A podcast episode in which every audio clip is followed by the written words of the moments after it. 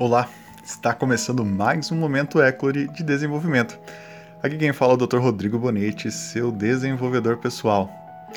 Nesta semana iremos falar sobre autocrítica. Autocrítica refere-se à capacidade interna do indivíduo de realizar uma crítica de si mesmo. Mas será que isso é bom ou ruim?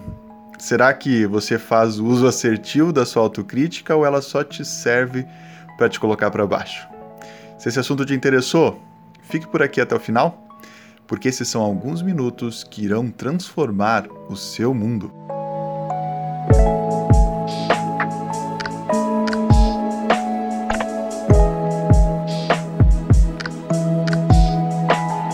Pensamento do dia. A verdade inevitável sobre o seu crítico interno em tempo integral é que ele conhece suas maiores fraquezas e segredos mais sombrios. Como resultado, Basta uma frase desagradável de seu comentarista interno para revelar o que há de pior em você. Não importa o quão bem-sucedido, gentil, generoso ou amoroso você seja, a parte que o julga tende a ignorar o que é bom. Ele ganha força quando você acredita em suas declarações terríveis e prospera quando você age de forma autodestrutiva, depois de atacar sua esperança ou caráter. Quanto mais suas ações são ditadas por seu crítico interno, mais influência isso terá sobre você no futuro. Esse é um pensamento do Dr. Greg Kushnick. E minha gente, quando nós pensamos em autocrítica, nós temos que ter muito cuidado.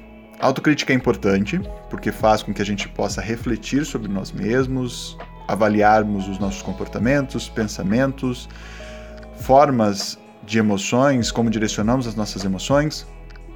Mas eu também preciso cuidar para que isso não seja um sabotador.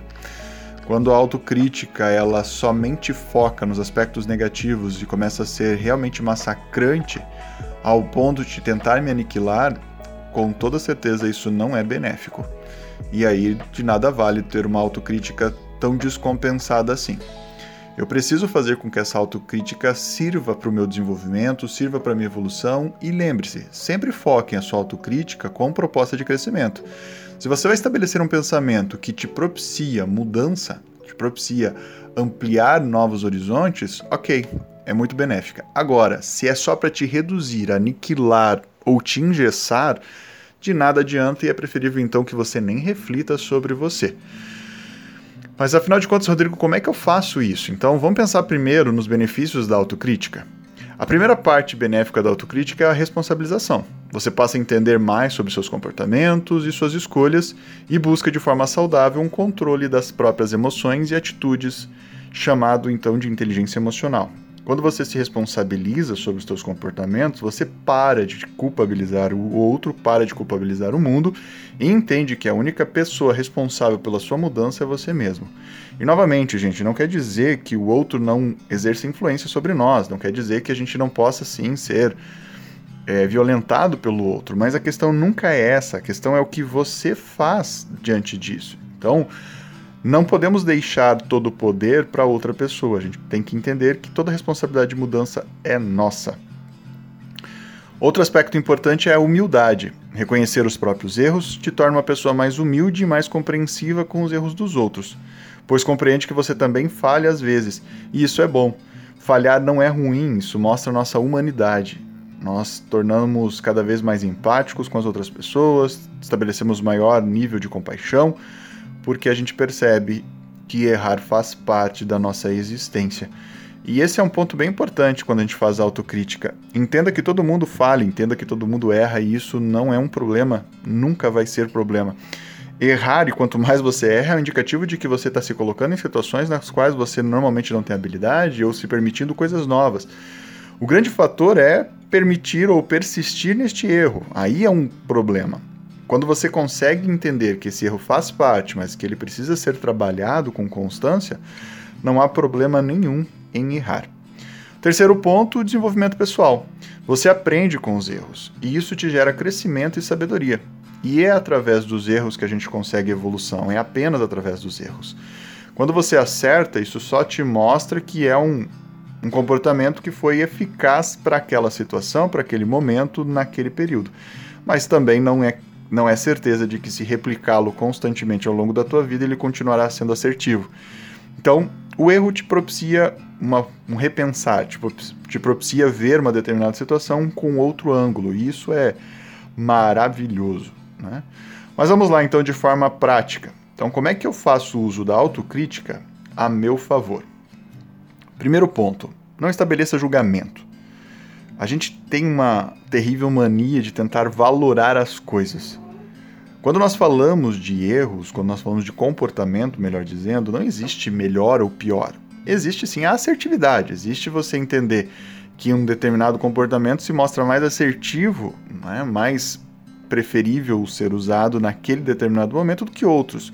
Mas o erro, ele só faz ou traz a possibilidade de você poder alterar o que você iria propor enquanto resultado final. Então, toda vez que parar para pensar sobre um erro, não pense no quanto foi grotesco, mas tente analisá-lo e o que acontecia naquele momento. O que você estava sentindo naquela hora e comece a se fazer perguntas que te propõem um esclarecimento e não um julgamento.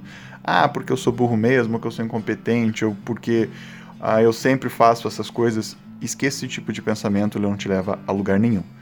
Segundo ponto, reflita. A reflexão é a chave do aprendizado. Só se alcança consciência de algo do qual se pode pensar sobre. Então reflita o que você pode aprender com seus erros e passe a fazer isso dentro de uma constância de ação, tá? Reflita o tempo todo. É isso que gera evolução pessoal, gente. Se nós estamos aqui focados em evolução pessoal, esse precisa ser a nossa atenção. Reflita, reflita e reflita. Trabalhe a autoestima, tá? Esse é o nosso terceiro foco. A autocrítica sabota geralmente, né, a, a maneira como nós nos enxergamos. Então comece a ter uma autoestima cada vez mais trabalhada, mais trabalhada para que você consiga perceber que os teus erros fazem parte de uma construção, mas que eles não te delimitam, eles não te dão base de afirmação sobre quem você é. A única pessoa que pode afirmar quem você é é você através das suas escolhas. Lembre-se sempre disso. Então, quando você entende que apenas as suas escolhas te definem, você escolhe ser quem você bem quiser. E isso é libertador, tá?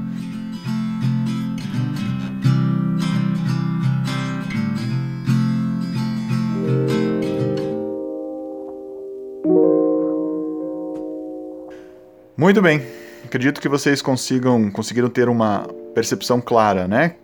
Que nós precisamos ter essa autocrítica, mas que essa autocrítica precisa ser embasada numa proposta de crescimento, não de determinação ou né, de encolhimento, de, de flagelo. Tem que ser com uma proposta de mudança, sempre, sempre com foco em mudança. Vamos para a tarefa de casa, então? Lembrando que é preciso ser feito toda semana, a gente tem estabelece temas aqui, estabelece tarefas. Por quê? Porque essas tarefas ajudam vocês na evolução. Se vocês não fizerem, dificulta para que vocês possam colocar comportamentos novos em ação e gerar resultados também novos, diferentes, tá bom?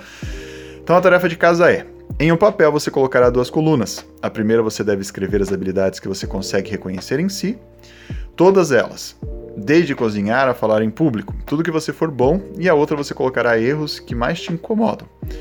Perceba se a lista de habilidades está maior do que a de erros e se sim, você está em um bom caminho. Caso contrário, não desanime agora você pode começar a traçar planos de ação sobre seus erros com base em todas as qualidades que você listou. Então você vai colocar essas duas realizar essas duas colunas e averiguar se as suas habilidades são maiores do que os seus defeitos, né, as suas ações de improdutividade. Se for maior, ótimo, e se não for, você começa a focalizar então em uma mudança mais bem direcionada. Trace um plano de ação. Muito bem, minha gente. Chegamos ao fim do nosso momento Eclore de desenvolvimento. E, como sempre, eu te convido a fazer parte do nosso grupo do Telegram. Esse grupo te dá acesso a materiais exclusivos, além de promoções e constante evolução. É um grupo realmente diferenciado. Eu sou.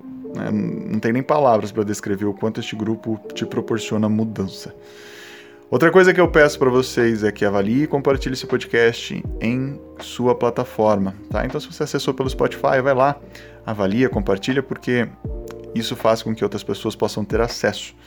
E também caminhe então para colegas, amigos, familiares, para que eles também possam ter esses minutinhos de transformação e que isso mude o mundo deles. Aqui quem vos fala é o Dr. Rodrigo Bonetti, seu desenvolvedor pessoal. E como sempre, eu deixo a minha frase: caminhe rumo à transformação.